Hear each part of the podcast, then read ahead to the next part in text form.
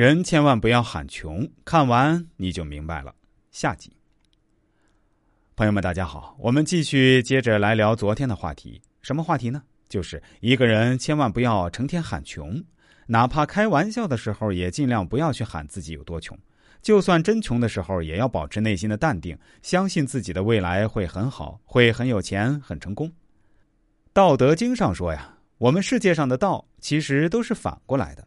一个人想要有所成就，一定要学会反过来。比如说，人人都以为为自己好，自己就会越来越好。殊不知，太为自己好的人，往往得不到福报，也就越来越差了。相反的，不为自己好，就想着为别人好，那上天反而不会亏待他，而他慢慢的就会变好起来。古人讲的为一家的利益，就不必当官。当官是要为百姓想。这样当官才有意义。太为自己想的人，往往富贵不了。佛教能发达，和佛以及祖师大德这种从不为自己想的精神有关。佛教为什么能保存两千多年，而且越来越旺？祖师大德从来不为自己想，就为众生想，所以众生就懂得来报答他。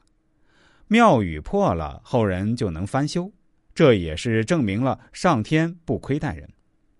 比如说世俗之人，像孔子的子孙，到现在已经有七十多代了。还有北宋时期的范仲淹，被印光大师赞叹为孔子之后第一人。范仲淹他的为官为人，都很少为自己想，或者为自己一个小家族的利益想，而是为天下人的想。所以他的子孙繁衍很多。据不完全统计，范仲淹的子孙后代到现在已经有一百七十多万人了。遍及中国大陆地区以及港澳台地区，乃至但凡有华人的地方，真是可谓子孙昌盛啊！大道无私这句话绝对有道理。西藏有句谚语是这样说的：“人为自己想时，就是灾难的开始。布施出去，不会少掉；相反的，布施了钱财，得到了子孙的昌盛，上天何曾亏欠过人呢？”无论境遇如何，希望朋友们要多感叹生活的美好、未来的美好，千万不要乱叹气，更不要哭穷喊穷，否则一叹穷三年，哭穷真变穷。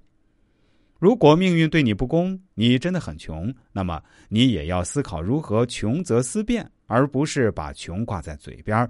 记住，一念之处便是动。